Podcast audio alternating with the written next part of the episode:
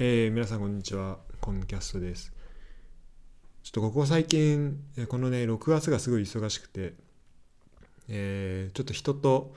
撮るっていうことが、まあ、あまりできていないんですけど、なんでこのソロエピソードがね、まあちょっと多くなってしまうっていうところで、え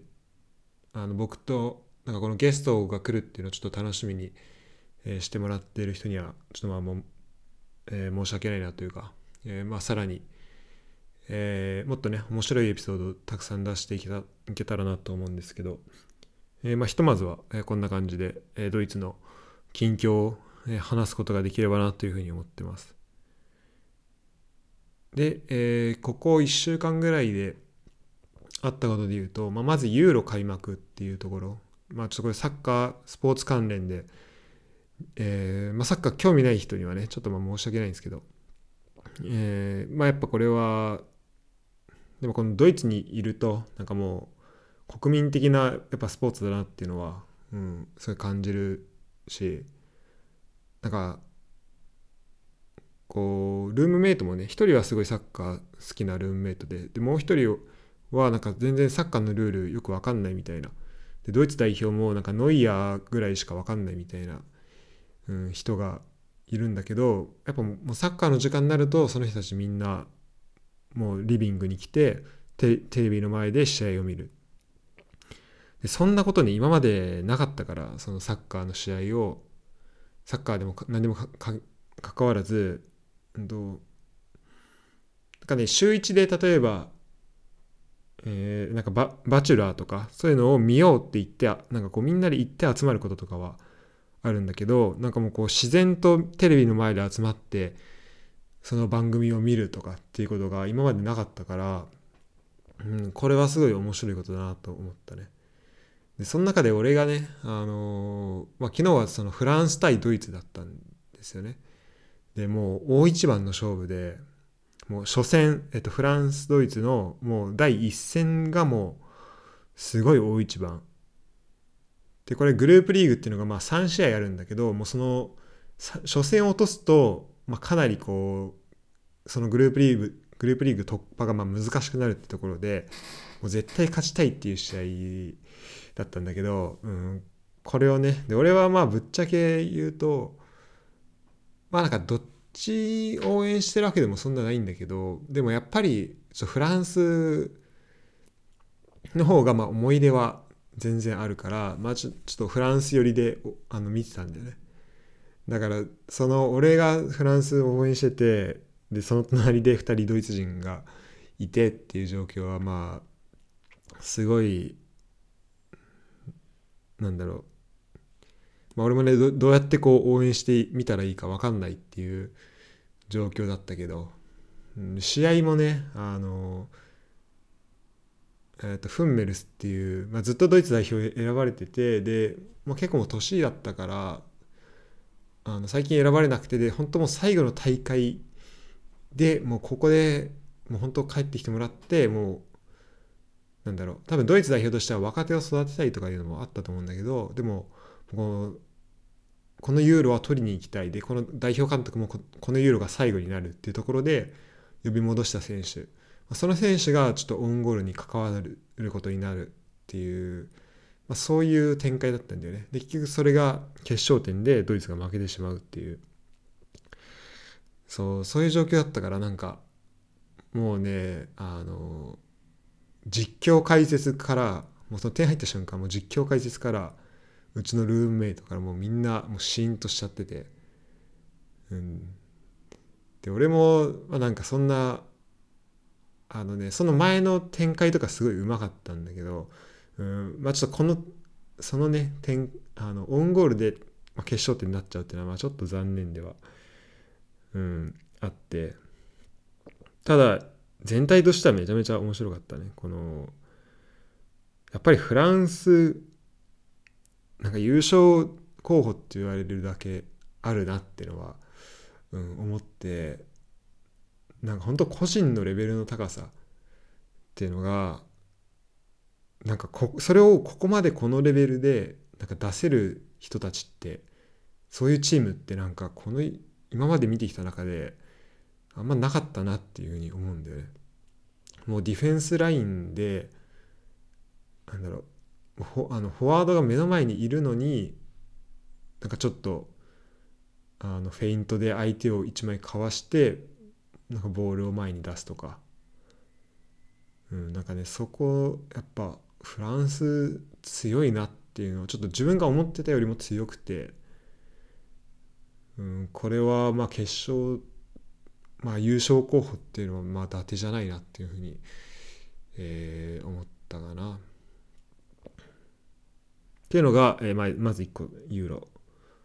でもう一つが、えー、っとワクチンをね打ちました。えー、っとこれがね第初めて1回目を打つことができて、まあ、これは本当に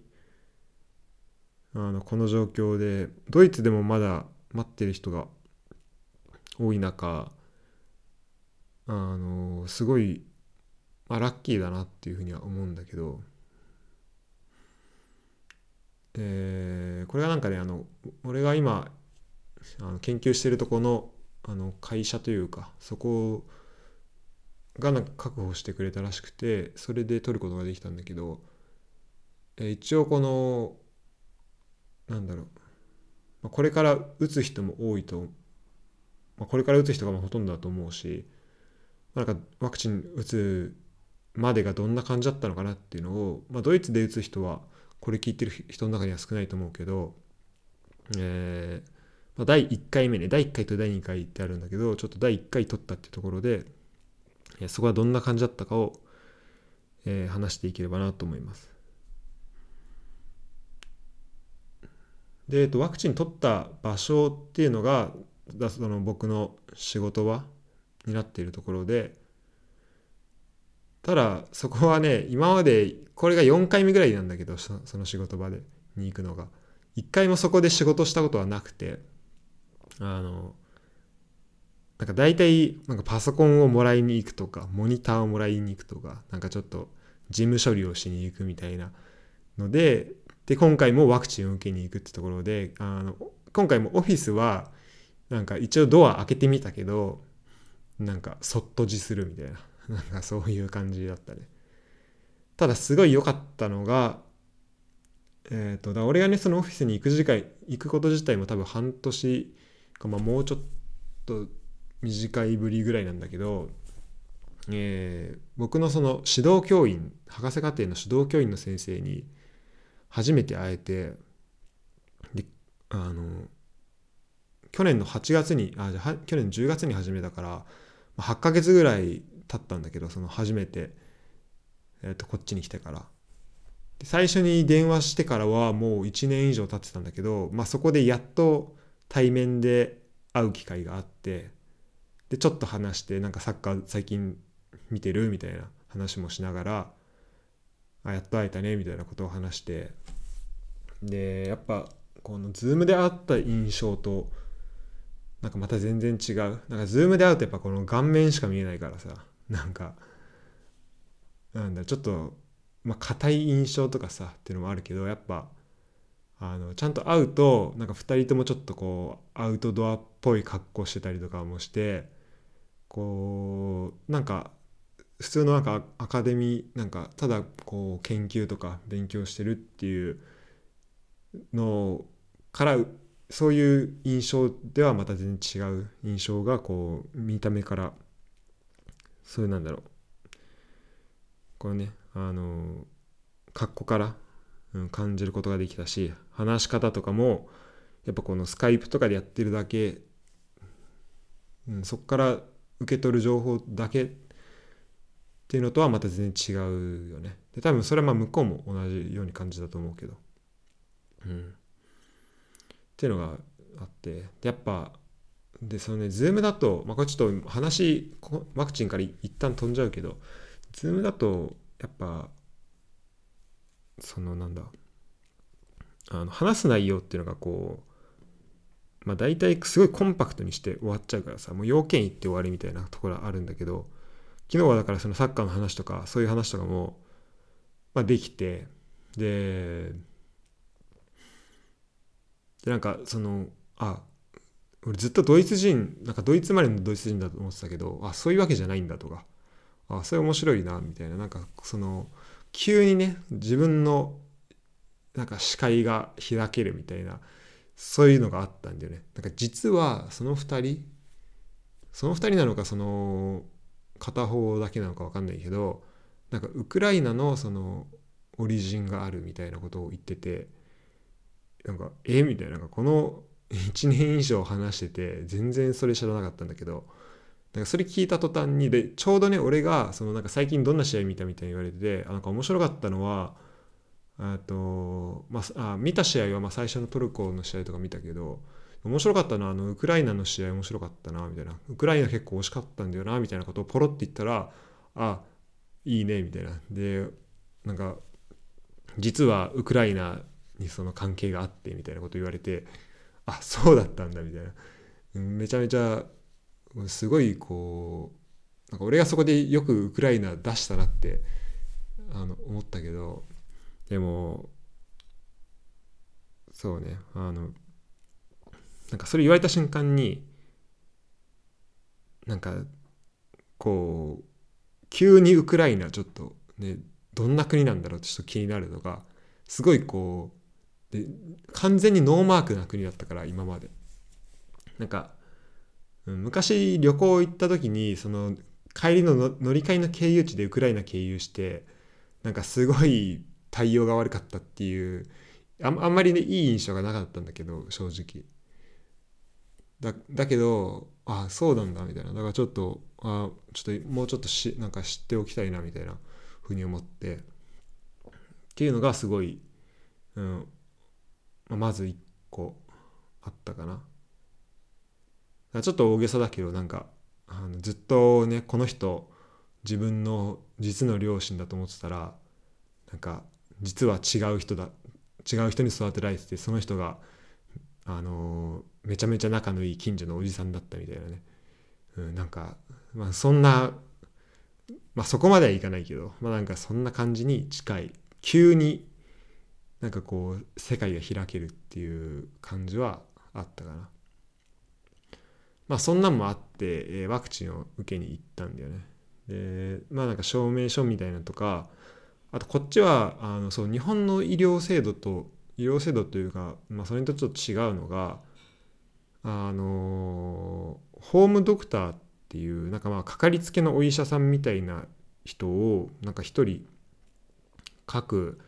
なんかみんな一人ずつ持ってるらしくてでなんかその人に基本その人と連絡取って基本的にはなんかワクチンのあの予約とかあと、まあ、まずその人に例えば調子悪い時とか見てもらってなんかその人に病院を大きい病院とか紹介してもらう形らしいんだよね。だから俺今その直接どっかいろんな病院行ってるけどなんかそういうのってあんまりないらしくてまずはそのかかりつけのとこ行ってっていう感じらしいんだけどでなんかこの予防接種を受けた歴みたいなそういうこの、まあ、冊子みたいのがあるらしくてでそういうのもそのかかりつけのお医者さんがいるとなんかもらえるらしいんだよね。まあ、なんか日本だとお薬手帳とかあるけどなんかそんなイメージ。でなんかそれをで俺はかかりつけのお医者さんを持ってないからなんか今までそうそれがなんか必要だったことがなかったしっていうので持ってなくて。でだからこの本当はなんかワクチン手帳とかもあったらくださいみたいなこと言ってたんだけどまあ、それはもらえあのそれはなくてあの、まあ、単純になんかワクチンの同意書とかなんかそういうのをワクチン接種の同意書とかをまいろいろ書いて渡すっていう、うん、感じだったんでね。だからそこはねそのかかりつけのお医者さんがいてでその人からなんかこういういろいろもらえるものそのワクチン手帳とかっていうのがあるっていうのはなんか日本とドイツの結構違うところだなっていうふうには思ったかな。うん、なんか日本であかかりつけのお医者さんっていうと、まあ、単純にそのよく行くお医者さんっていうイメージだからね。それで、えー、ワクチンを受けに行ったんだけどなんかその接種会場がその会社の敷地内にあるなんか教会なのかななんかうんあおお城って言ってたかな。なんかそんな感じのところでなんかめちゃめちゃねこうおしゃれなんだよね。こう内装とかも。本当ザ中世ヨーロッパみたいな感じの中のところにこうなんか椅子が並べられてて待合とあと接種会場があってっていうのでなんかすごいこうでこうそこをねあの敷地内一歩出るとなんか庭が広がっててめちゃめちゃ綺麗なんだけど、うん、まあそんなところでワクチンを接種しました。で今回、えー、接種したのがとファイザーでバイオンテックっていうのかな？っていうやつでで俺そうとファイザーとバイオンテックがと同じものっていう同じものを指すっていうのをあの全然知らなくてなんかまあ両方あるのは知ってたけどそこがいまいち結びついてなくてこうワクチンを打つってなってなんかいろいろ見た時に初めて知ったんだけど。うん。もうほんとねでなんかワクチン接種自体も俺予防接種とかも基本行かないからあのあのインフルエンザとかも行ったことなかったからずっと学生だったっていうのもあるしね。多分会社員とかだったらみんななんか会社のやつで行ったりすると思うんだけど。そう。だからまあ超久々に打ったんだけど本当もう1秒かからないぐらいで終わるんだね。で本当チクリともしなくてあ今やったの？みたいな、うん、感じで終わったけど。でそこから15分待ってみたいな。で家帰ってでまあまあ普通にもうあのドイツ戦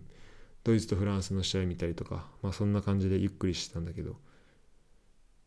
で接種終わって、まあ、4時間ぐらいした時にちょっとね左腕がちょっと熱くなってきたかなみたいな。でもこれ普通に外も暑いしなみたいなうん感じ。ででこれあの俺の友達とかは例えばアストロゼネカ打って、うん、なんかちょっとこうなんか体調がちょっとなんかこう気だるさ出たりとかうんってのがあとファイザー打ってみたいなのもあったっぽいんだけどなんか俺もそれ来るかなと思ってたんだよね。で多分なんかワクチン打った後ってうん分かんないけど多分あんまお酒とか飲まない方がいいのかな。なんかで俺普通にそれでねあのまあドイツフランスもあったしもう体調悪くなっちゃったらもうこれしょうがないなと思ってあのまあお酒をね飲んだんだよそう。でも別にでまあそれもねまあそんな超軽くだったし。うん。っていうのもあってだから本当は避けた方がいいっていうのはあると思うんだけど、うん、なんか、まあ、特にあのねだから結局その副反応的なことは、まあ、今回はあまりなかった。うん。でこのそうね調べた感じだと、えっと、ジョン・ホプキンスセンターのえー、人が言うには、うん、確かにこのねお酒のによるこの二日酔いの症状とこのワクチンの副反応をま混同する場合があるからまあだからそこはねあの飲み過ぎた時にこれが副反応なのかあのお酒のところなのかっていうところはまああるんで、まあ、あんま飲みすぎない方がいいかなと思うんだけどまあなんか無理のない範囲だったら、まあ、お酒は飲んでいいかなと思って、えー、まあ、ちょっと飲んだりしました。そうでもまあ、まあ、さっきも言ったけど、まあ、特にそれによるなんか、気持ち悪くなったりとかっていうのは、まあ、今んとこなくてでちょっと腕が、まあ、注射したから注射したところが痛いぐらい今。うん。でねそうで新しいニュースとしてはあジムが新しくあのジムが再開したんだよね。ちょうど今日から。やっぱぜひ行きたいなっていうところなんだけどこの、うん、ちょっとこの注射の痛みがある中でまあ激しい運動をどれぐらいしていいのかなっていうのはあるんだけど、まあ、そこもねあの適度にやりながら、えー、いきたいと思います。ということでドイツは今1日の感染者数がもう500人とかすごい減っていてうん、なんでまあかなりこう、まあ、状況はすごい良くなって、えー、いるっていうところですね。なのであ500人？昨日見たニュースだと500人だった気がするんだけどまあ1000人ぐらいですね。でもえっ、ー、とまあそうね。もう一時期は1日1万人とかなってたっていうのを考えるともうこの1ヶ月だけでどんどんどんどん減っていて、まあ、状況は良くなっていて、うん、でまあここからねさらにこの第3次がのなんか波が、まあ、来ないように、まあ、みんなまあちょっとずつちょっとずつ気をつけながらっていうところになっていくと思うけど、えー、まあ、一旦このワクチンも来て、まあ、来つつあってどんどん変わっていくのかなっていうところですね。はい。ということであのこのねワクチンについてはなんか、まあ、個人差すごいあると思うからなんか打った方がいいよとかこうあとどれにした方がいいよみたいな話はまあできないんだけど、えーまあ、こあの僕としては僕の状況だと、まあ、海外行きたいっていうのもあるし日本に戻った時にあのその2週間の隔離みたいなのも、まあ、なくしたいっていうところもあって、まあ、ワクチンを、えー、打ちました。でひとまず第1回目としては副反応はそんななくて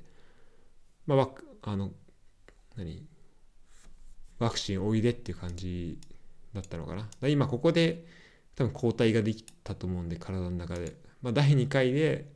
その抗体が、まあ、第2回ワクチン打った時に今ちょっと抗体が結構暴れるっていう可能性はあるけど。うん。まあ、なんで、まあ、第2回はそうだね。7月に打てれば嬉しいかな。でそのままちょっとあのバカンスに行きたいなっていうところではあるけど。えー、まあそんな感じです。えー、日本で今これを聞いている皆さんは、まあ、まだ、まあ、ワクチンは多分広、えー、ワクチンのその供給具合は、うんまあ、比較的遅いと思うけどまあ次々に来てると思うし。で僕はちょっと早めに打つことはできたんだけどただ結局これってあの1人がすごい早く打てててもあんまり意味ないことだと思ってて。なんかグループとしてそのワクチンを受けることができた人が、まあ、なんかどれぐらいの割合いるかっていうことだと思うんでまあこうなんだろうちょっとずつ増やしていく。感染者数を減らしながら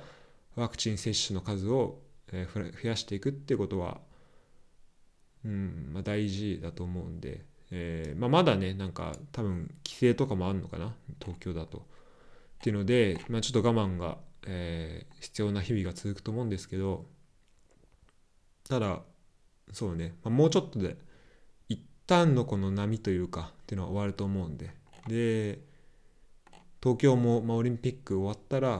まあ、すごいいろいろ落ち着くとは思うんでうんまあ一旦はねそこまで、